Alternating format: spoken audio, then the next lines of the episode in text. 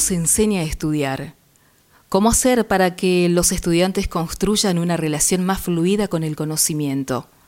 ¿Cuáles son las claves que permiten descifrar ese objeto de estudio que tantas veces se presenta como inabordable? O quizás cuál es el mejor camino para transformar los obstáculos en situaciones desafiantes y motivadoras. Estas son solo algunas de las preguntas que están impresas en el libro Herramientas para enseñar a estudiar de Gabriela Fernández Paniza. Estas preguntas nos desvelan en el momento de planificar la enseñanza, de manera tal que habiliten a todos los estudiantes para que alcancen los logros esperados. Sabemos que cuando esto no sucede se genera angustia, desazón, quizás baja autoestima y a la larga algo de indiferencia y hasta incluso fracaso. Enseñar a estudiar supone enseñar a usar técnicas que posibiliten asumir el estudio de manera activa, comprometida y autónoma. Organizarse, tomar decisiones, pensar estratégicamente y avanzar en la construcción de conocimientos.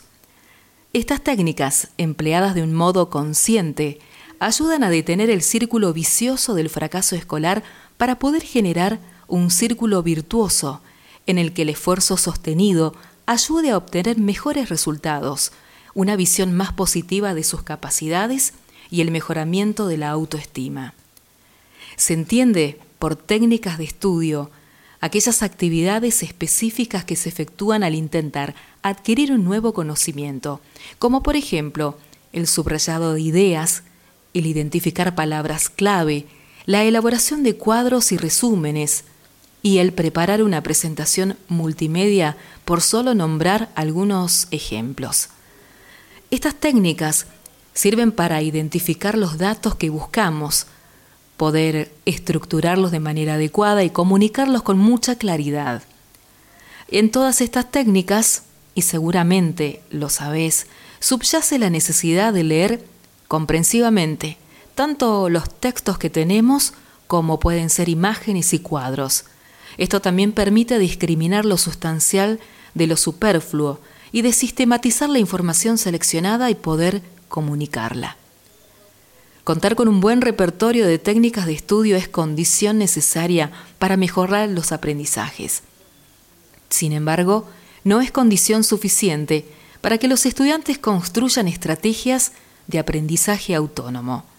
Es necesario poder dotar de sentido a cada técnica y que los alumnos comprendan y fundamenten para qué utilizan cada una, por qué es preferible una y no otra, y en qué orden conviene usarlas, entre otras habilidades.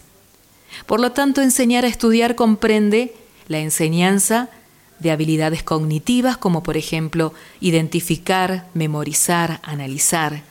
También están las habilidades metacognitivas que tienen que ver con la predisposición para analizar el tipo de tarea o poder seleccionar las estrategias que conviene emplear y a partir de los resultados obtenidos poder tomar conciencia de las propias habilidades para concretarlas.